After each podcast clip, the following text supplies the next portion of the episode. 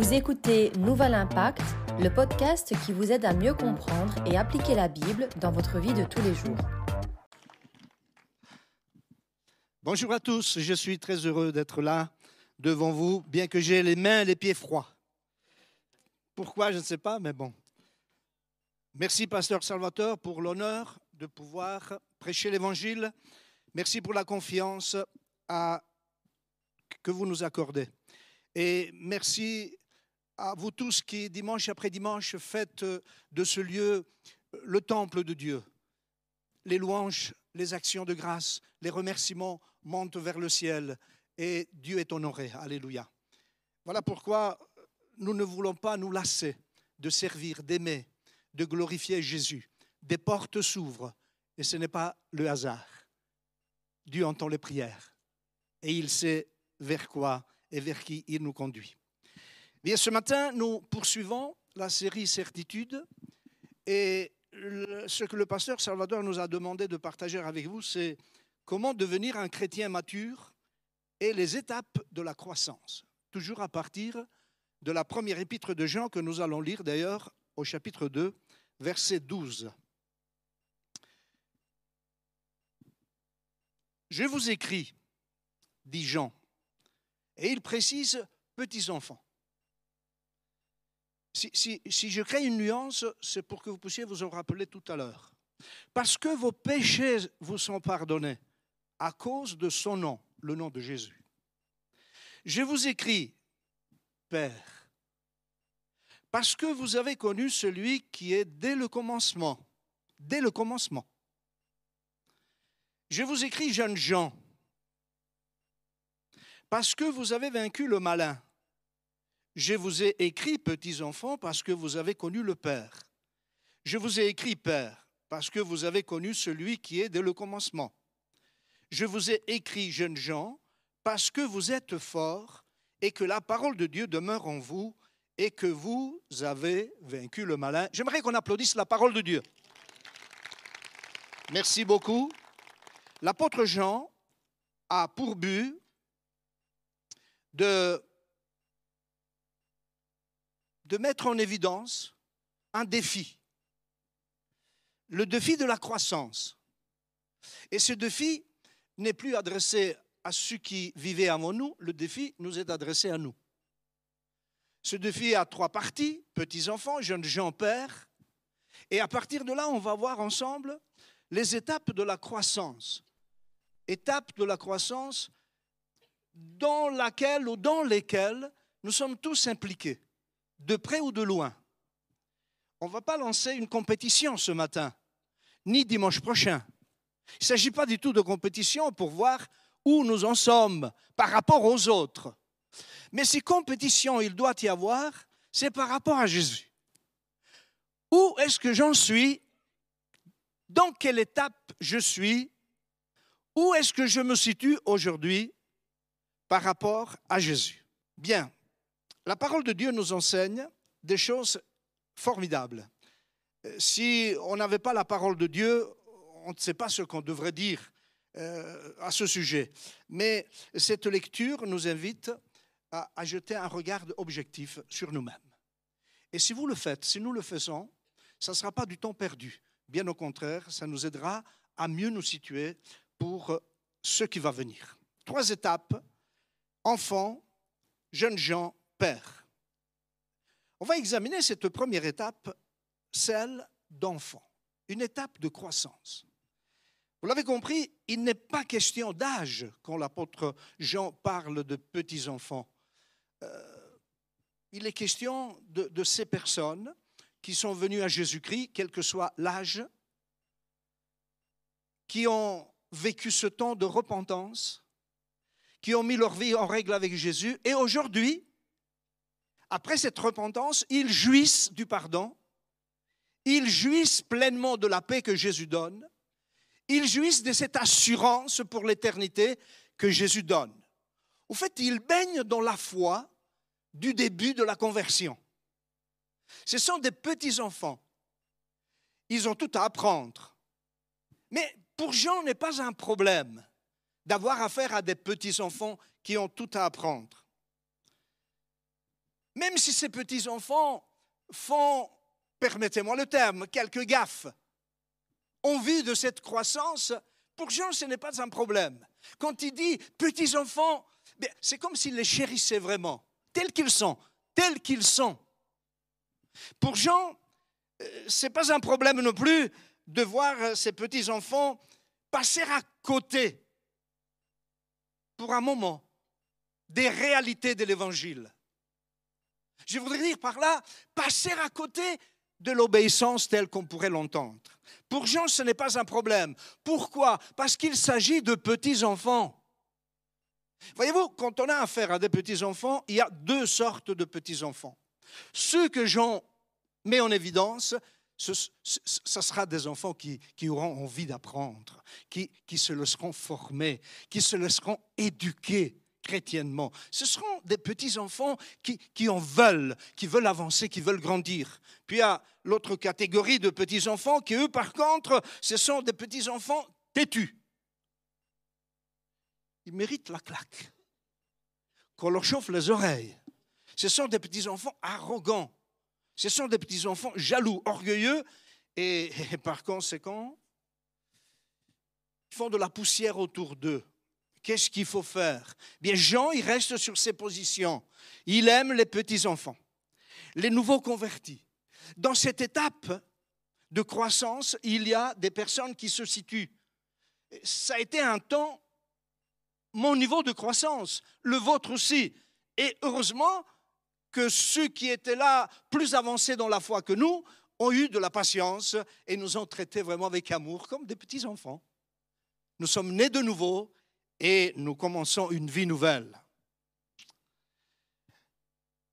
Les immatures n'écoutent pas. Et ce n'est pas un reproche, mais c'est une mise en évidence du vrai caractère qui pourrait nous concerner. Moi, j'ai eu un ami dans le service de Dieu qui avait adopté deux règles dans sa vie. On ne pouvait rien lui dire. On ne pouvait rien lui dire. Il avait toujours la réponse à tout. Ce n'était pas toujours la bonne réponse, malheureusement. Et les règles, les deux règles qu'il avait adoptées, vous pouvez les trouver aussi. Règle numéro un, il disait, j'ai toujours raison. Règle numéro deux, si j'ai tort, se référer à la règle numéro un.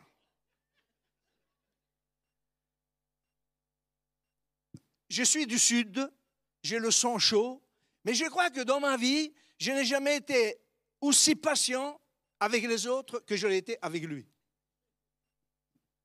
Vous comprenez où ça m'a amené?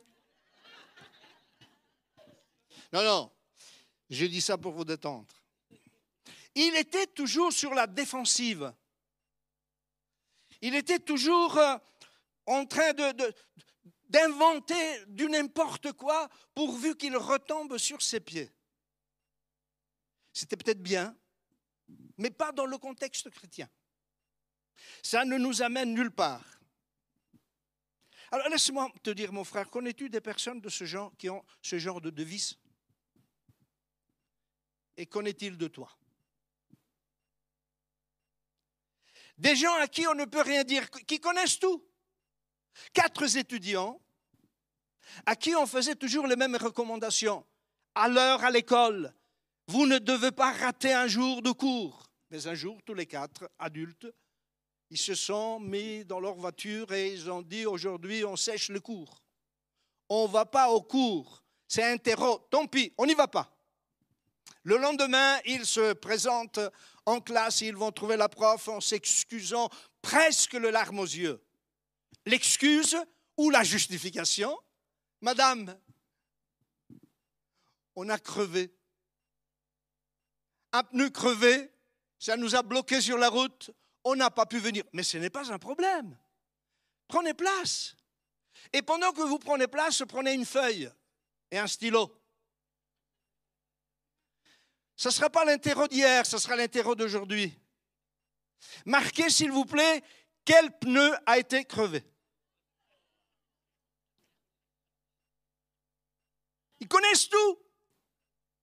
Mais là, ils bloquaient. Parce que tous les quatre ont marqué un pneu différent. Terrible. Jean, il nous enseigne des choses de base, mais il y a toujours une base, il y a toujours un fondement. Et si ce, fondement est bien vécu, bien assimilé, bien mis en pratique, la construction qui va suivre, les autres étapes de croissance, qui appellent une grande responsabilité à un certain moment, eh bien, ça sera du solide, on peut, la tête haute, avancer. Dans l'église de Corinthe, vous avez déjà entendu parler de cette église de Corinthe. On en parle de l'église de Corinthe dans la Bible. On leur a écrit une première fois, c'est l'apôtre Paul en personne qui écrit. On leur a écrit une deuxième fois et c'est encore l'apôtre Paul. L'église de Corinthe, à ce moment-là, voici ce que l'apôtre Paul nous dit. 1 Corinthiens chapitre 3. Pour moi, frère, ce n'est pas comme à des hommes spirituels que je pu vous parler, mais comme à des hommes charnels, comme à des enfants en Christ. Je vous ai donné du lait, non de la nourriture solide, car vous ne pouviez pas la supporter. Et vous ne le pouvez pas même à présent, parce que vous êtes encore charnel. J'aimerais aider ceux qui auraient tendance à appeler les frères charnels des cousins. L'apôtre Paul, aussi charnel était-il les Corinthiens, il les appelle frères. Nous avons du mal à nous assimiler à ceux qui marchent de travers et qui font partie de la famille de Dieu. Et cependant, n'oubliez pas que Jésus a quitté sa gloire, juste, sainte, parfaite, pour descendre au milieu de nous, pour descendre en nous, pour être sali comme nous, plus que nous, à notre place. Paul, donc, il dit aux chrétiens, il dit des chrétiens de Corinthe, frères. Vous avez remarqué que l'apôtre Paul, il est à un stade de croissance un peu plus haut que les Corinthiens, un peu plus haut que les petits-enfants dont Jean parle dans la première épître. Il est un peu plus haut. Et il a la capacité de discerner les choses les tenants et les aboutissants d'une situation, d'une personne, Paul ne les change pas de place. Et c'est quand on change les choses de place qu'on crée des problèmes à l'œuvre de Dieu. Mais nous ne sommes pas là pour créer des problèmes à l'œuvre de Dieu. Nous sommes là au contraire pour ensemble passer à une vitesse supérieure. Amen. Mais avec Top Chrétien, on passe déjà à une vitesse supérieure. Merci, pasteur, parce que ta renommée grandit. Mais oui, son sérieux, sa consécration, le travail qu'il fournit et qu'on connaît un peu partout maintenant, fait que l'Église s'est entraînée à un niveau supérieur, extérieurement. Mais c'est intérieurement aussi que nous devons continuer de travailler afin de ne jamais perdre de vue cette vitesse supérieure. Frères, vous devez savoir que nous vous aimons comme vous êtes. Mais donne-nous quand même le droit, et c'est juste de nous donner ce droit, de ne pas approuver ce que vous faites. Mais nous vous aimons parce que vous êtes notre frère, notre sœur. Vous avez été rachetés par le même sang et votre nom est aussi inscrit dans le même livre que nous nous trouvons. Vous êtes un frère, une sœur. Cependant, Paul, il ne cesse pas de considérer qu'il y a des soucis à Corinthe dans la vie de certains qui se chamaillent, qui se tirent dans les chevilles, qui se bloquent le chemin, qui s'irritent les uns les autres. Enfin, l'apôtre Paul, il constate ces choses et il veut les confronter, les mettre face à leurs responsabilités. J'aimerais vous donner un conseil très fraternel. Faites la différence entre ceux qui sont au stade d'enfant et ceux qui font de l'enfantillage. Ce sont deux choses différentes qui peuvent nous aider. Si tu t'arrêtes sur un problème que la sœur une telle te crée, réfléchis, prie, pense avant de répondre, fait-elle de l'enfantillage ou est-elle au stade d'enfant spirituel? Si elle est au stade d'enfant spirituel, patience. Donne-lui le temps de grandir. Et ce n'est pas en lui citant tous les versets d'Ézéchiel, de Daniel et de l'Apocalypse qu'elle va grandir plus vite. Si elle fait de l'enfantillage, patiente. patiente. Ne la juge pas, ne l'accuse pas, ne lui fais pas de reproches. Dieu a son temps pour lui faire comprendre ce qu'elle doit comprendre, comme elle a eu, il a eu son temps pour toi. Cependant, on ne peut pas laisser aller un frère, une sœur, vers la dérive constamment. Si ton frère a péché, va le trouver. Offre-lui un café. Invite-le au restaurant. Oh, restaurant, oh, pasteur, exagère. Mais oui, récupérer un frère, ça vaut bien plus que le prix d'un resto. Mais enfin, un McDo, c'est bon aussi.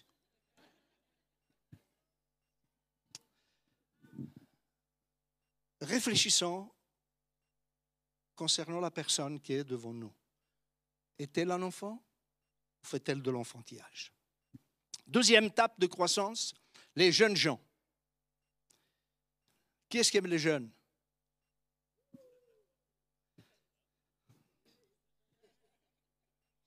Ah oui, mais les jeunes de quel âge?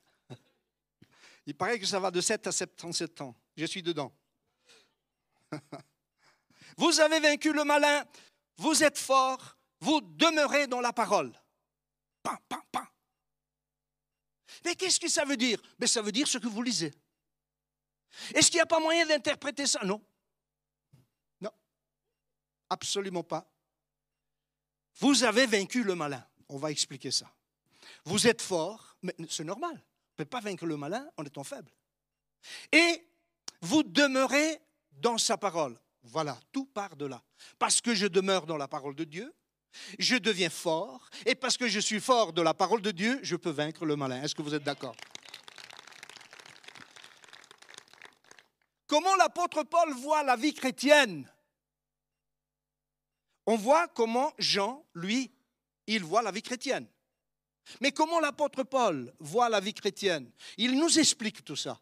Et j'aimerais vous le communiquer simplement. Romains chapitre 5 verset 17. Ceux qui reçoivent l'abondance de la grâce et du don de la justice régneront dans la vie par Jésus-Christ, lui seul. Amen. Nous sommes appelés à régner. Nous sommes appelés à vivre dans un royaume. La Bible appelle cela le royaume de Dieu. Nous sommes appelés à de vivre dans un contexte particulier. L'apôtre Paul dit, nous sommes appelés notre vie chrétienne doit être une vie qui règne et non pas qui subit. Une vie qui règne, une vie qui triomphe, une vie qui hmm, constate la victoire et non pas une vie qui essuie des défaites constantes. Paul voit cette victoire comme un règne. C'est toi qui règnes on ne règne plus sur toi. C'est toi qui règnes dans ce monde. Comment Pourquoi? Parce que tu as reçu une grâce abondante et même surabondante. Parce que tu demeures dans la parole. Parce que Dieu te fortifie par son esprit. Parce que l'Église t'entoure, t'aime. Parce que tu vis la vie qu'il convient, de vivre. Par rapport à ce règne, dans ce chapitre 5 de Romains, l'apôtre Paul, il mentionne des choses importantes. Il dit que il y a le règne de la mort, verset 14. La mort a régné depuis Adam jusqu'à Moïse, verset 21. Le péché a régné par la mort, verset 21 encore, afin que la grâce régna par la justice. Et verset 17, ils régneront dans la vie par Jésus-Christ il y a deux règnes. Le règne de la mort et le règne de la victoire. Dans le règne de la mort, le diable est le patron. Dans le règne de la victoire, Jésus est le patron. Alors maintenant, regardons-nous bien dans les yeux. Honnêtement, qui voulons-nous qui règne sur notre vie? Car notre règne dépendra du choix que nous aurons fait de celui qui va ou pas régner sur notre vie. Vous vous souvenez tout à l'heure, Jean disait petits enfants. Mais Jean, il a une vision, une grande vision de la vie chrétienne, du peuple de Dieu, de l'Église elle-même. Et, il court en quittant ce stade de petits-enfants et il veut nous enseigner qu'il y a mieux que rester longtemps à ce stade de petits-enfants, aussi gentils, aussi beaux chrétiens nous puissions être. Il veut nous conduire au stade de jeunes, jeunes adultes, jeunes gens forts, jeunes gens qui, qui, se situent, qui se positionnent, des jeunes qui savent se mettre comme un karatéka et qui ne sont pas prêts de baisser la tête. Comprenez, ce matin, deux puissances ennemies, opposées, antagonistes, contraires à votre victoire, deux puissances se bagarrent, votre cœur, votre âme et votre esprit. Quelle est, quelle est la puissance que vous allez adopter dans votre vie? Mais vous me l'avez déjà dit, je l'entends à mes oreilles. Pasteur, moi, je choisis la, la puissance de Jésus, le règne de Jésus. Mais tu as raison. D'ailleurs, je ne peux pas concevoir que tu choisisses autre chose. Loin de moi la pensée que tu aies réfléchi, est-ce que je choisis l'un ou est-ce que je choisis l'autre? Mais pour moi, je suis venu à l'église convaincu que tu allais choisir Jésus-Christ comme patron de ta vie. L'autre ne t'intéresse pas. L'autre, nous l'avons quitté lorsque nous sommes venus à Jésus et que nous l'avons accepté comme notre sauveur. L'autre, il régnait sur nous, nous menait par le bout du nid là où nous ne voulions pas aller. Mais un jour, nous avons mis notre vie entre les mains du Seigneur. Désormais, c'est lui qui règne. Désormais, c'est lui qui fait notre joie et nous voulons vivre avec lui dans sa victoire. Amen. Je t'invite donc à ne pas lâcher prise par rapport à cette position, car cette position te donnera toujours du courage, de la force et te conduira dans la victoire. Mais l'apôtre Paul, dans Romains chapitre 6, nous dit ceci. Le péché n'aura point de pouvoir sur vous, puisque vous êtes non sous la loi, mais sous la grâce.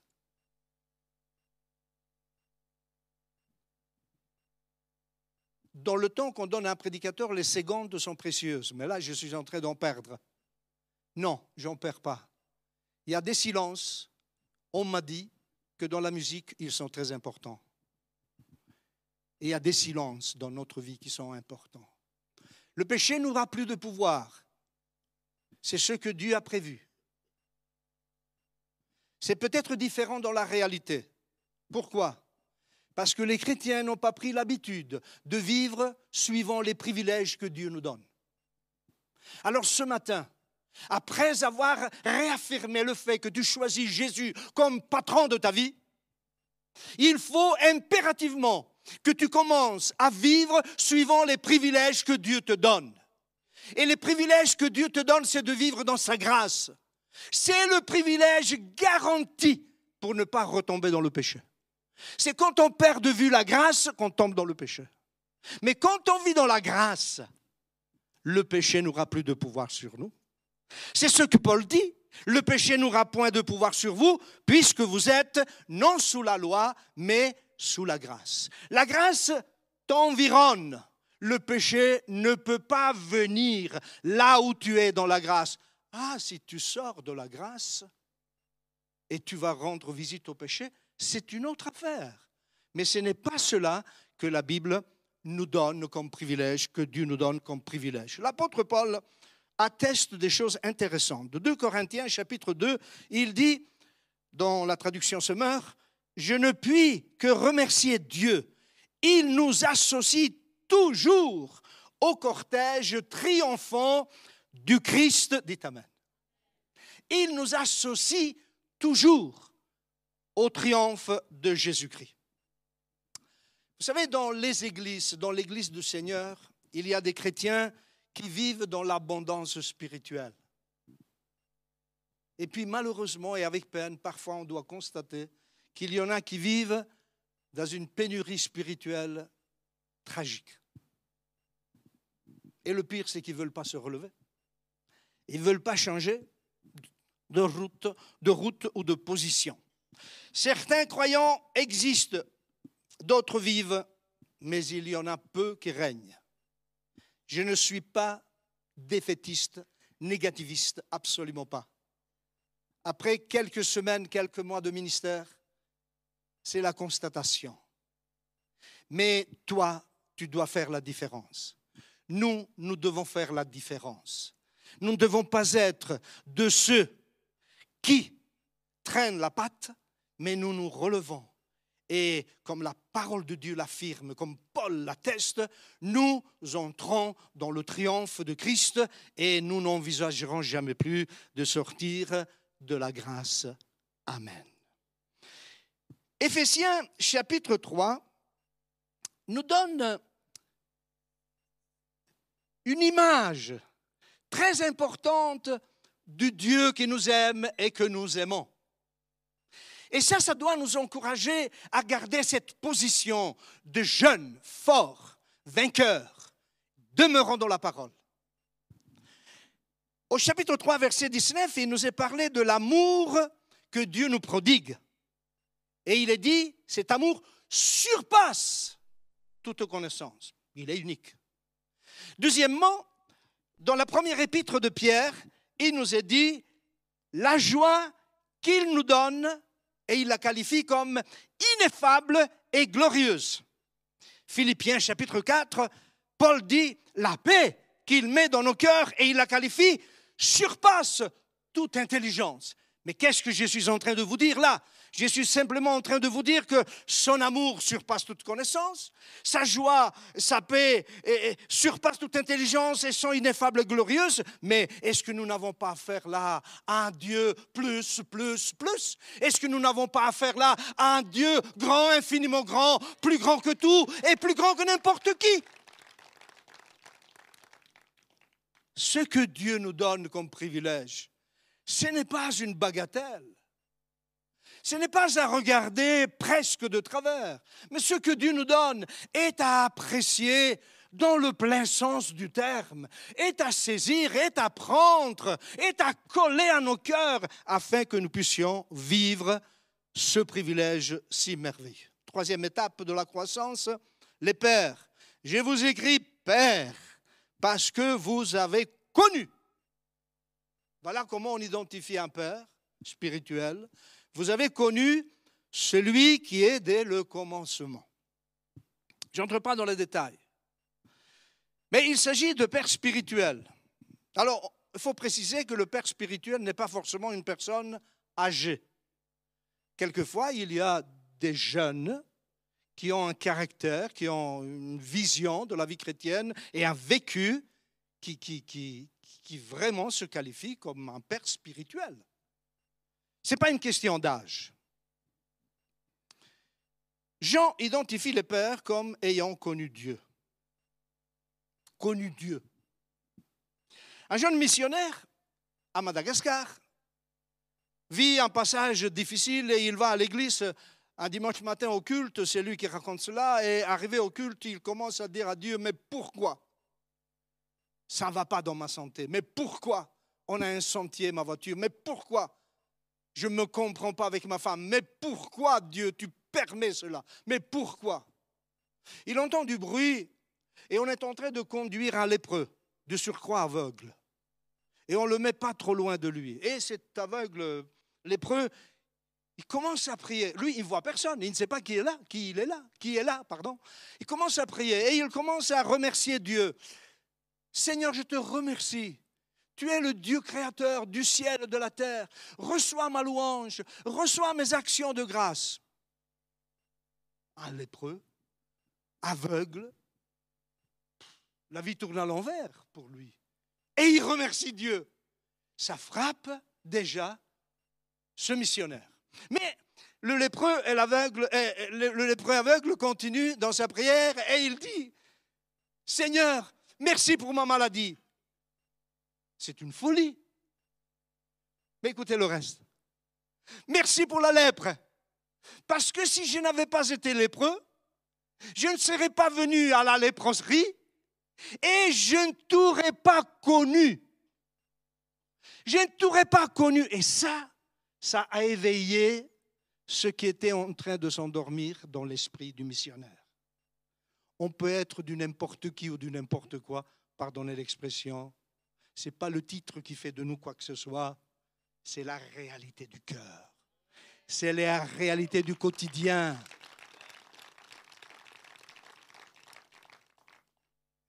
Le missionnaire ne se comprenait pas encore avec sa femme. Le missionnaire, sa voiture était incendiée. On ne lui a pas amené une nouvelle devant la porte de l'église. Sa santé était toujours la même, médiocre.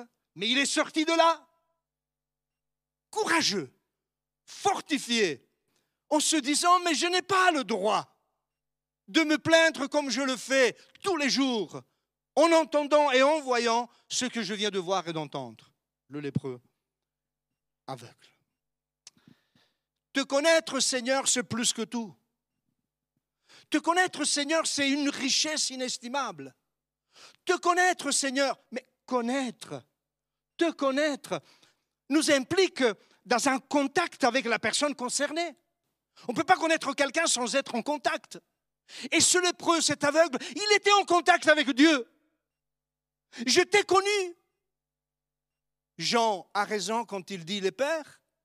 Ils ont connu. Ils ont connu celui qui est depuis le commencement.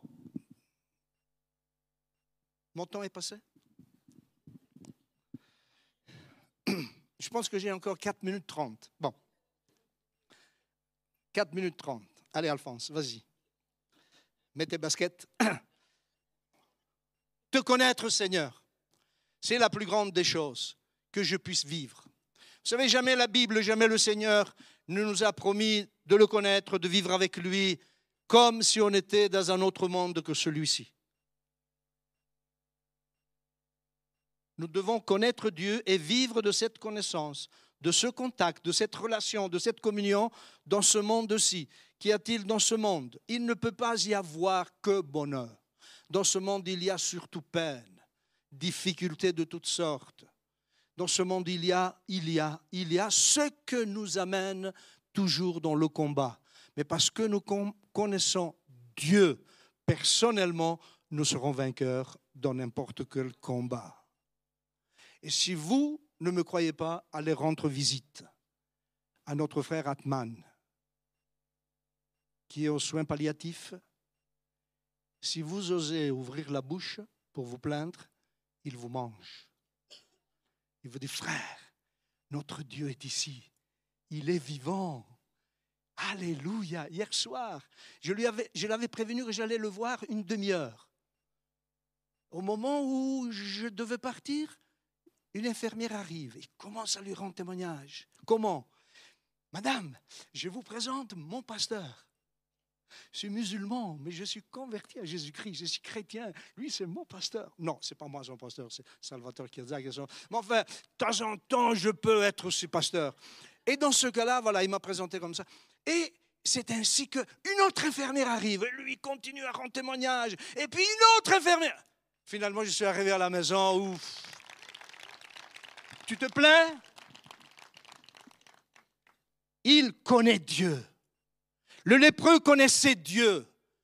Toi, tu ne connais pas Dieu comme un facteur qui t'amène de temps en temps une enveloppe avec une petite bénédiction, enveloppe bien timbrée, pour ne pas que cette petite bénédiction se perde en cours de route. Ah, si elle se perdait jamais, je serais l'homme le plus malheureux, le chrétien le plus médiocre. Non, n'aie pas peur. Aucune bénédiction qui t'est concernée ne tombera à terre, à moins que tu cesses de connaître, d'avoir de l'intimité avec Dieu. Dieu n'assumera jamais l'emploi de facteur. Dieu est ton Père. Le Père céleste qui a donné le meilleur de lui-même afin de venir te chercher, me chercher, pour que nous soyons pardonner de nos péchés et que nous soyons heureux de savoir qu'un jour, nous allons le retrouver dans la félicité céleste, dans le paradis, dans son ciel de gloire, dans sa demeure. Alors là, il n'y aura plus de combat. Là, on n'aura plus besoin d'Atman. Là, on n'aura plus besoin de personne. La présence de Dieu sera suffisante. Amen. Te connaître, te connaître. Un père spirituel, on le connaît par son sérieux, son réfléchi, sa modération. Il est raisonnable. Il n'est jamais parfait, encore moins infaillible. On le reconnaît, un père spirituel, comme étant un homme profondément attaché à Jésus-Christ. On le reconnaît comme étant un compagnon de voyage. Si l'opportunité lui est donnée d'accompagner quelqu'un dans les voies de Dieu, il sera un homme fiable. Mais il ne s'imposera jamais. Un père spirituel, c'est un confident. Il ne cherche pas à tirer les, les, les, les, les mais il cherche, si une confidence lui est faite, à la situer de la meilleure des façons. Un père spirituel, on le reconnaît comme étant une référence, un homme inspirant. Comment grandir? Comment grandir, mes amis? Je termine avec cela. Je suis presque dans le temps. Comment grandir? Eh bien, on grandit, j'ai appelé cela, j'ai appelé cela fréquemment fréquenter ou fréquenter fréquemment. Faire habituellement la même chose. Aller habituellement au même endroit. Fréquenter. Fréquenter. Fréquenter. Qu'est-ce qu'il faut fréquenter? Fréquenter fréquemment l'écriture sainte. Fréquenter fréquemment la prière. Fréquenter fréquemment, fréquenter fréquemment, fréquenter fréquemment. Et on arrive jusqu'à la sixième chose à fréquenter, et j'ai marqué, choisis tes fréquentations. Tu peux fréquenter Dieu, la Bible, la prière et tout ce qu'on veut. Mais si à un certain moment tu ne choisis pas bien tes fréquentations, tu risques de jeter dans la poussière sur toutes les bonnes fréquentations, prière, Bible, etc., que tu auras mis en route. Fréquenter l'écriture, la lire, fréquenter la prière. Ah, la prière, si tu es un homme très actif, un peu comme moi, souvent tu dois recadrer ta vie de prière. Parce que notre activité risque de nous amener autre part. Ben, il y en a beaucoup de, de, hommes comme ça. Peut-être des femmes. Pasteur, vous ne savez pas tout le travail qu'il y a à la maison, ce qui est vrai. Et je l'ai déjà dit, s'il fallait décorer des êtres humains, c'est les femmes qu'il faut décorer sur la terre. Mais il y a des choses qui peuvent attendre. Mais il y a des choses qui peuvent attendre.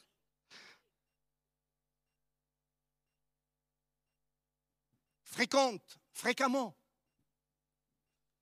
Fréquente, fréquemment ton compagnon de voyage, ton père spirituel. Mais un conseil, si tu es un homme, choisis un homme. Si tu es une femme, choisis une femme. À bon entendeur,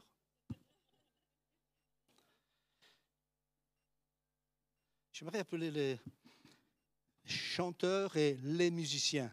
Non, le musicien. L'apôtre Paul dit dans 1 Corinthiens, c'est le mot de la fin, lorsque j'étais enfant, je parlais comme un enfant, je pensais comme un enfant, je raisonnais comme un enfant. C'est normal. Lorsque je suis devenu homme, jeune homme ou père, j'ai fait disparaître ce qui était de l'enfant. J'ai fait disparaître ce qui était de l'enfant. Il n'y avait pas de temps à perdre. J'en prends conscience. Vite, je me mets aujourd'hui même au travail. Il faut que je fasse disparaître ce qui est de l'enfant. Alors ce matin, bien-aimés, soyons concrets, soyons pratiques. Nous devons, comme je le disais tout à l'heure, passer à la vitesse supérieure. Aujourd'hui, il faut qu'ensemble, on, on se lie on est un même esprit, un même cœur, une même volonté, une même vision des choses, il faut grandir, il faut mûrir, il faut passer à l'étape supérieure. Si nous ne faisons pas ça, nous risquons de rater quelque chose. Voulez-vous vous incliner quelques secondes avec moi dans la prière? Notre Dieu, notre Père, nous te remercions. Nous te bénissons tu nous aimes et tu veux nous entraîner dans les projets que tu as pour nous. Ta parole nous dit que ce sont des projets de paix, de bonheur, de vérité, de grâce, de victoire, de triomphe. Nous te prions, Seigneur, aide-nous à grandir. Aide-nous à faire disparaître ce que pourrait être encore un enfantillage ou tout court de l'enfant. Seigneur, merci pour toutes tes grâces. Au nom de Jésus-Christ. Amen. Amen.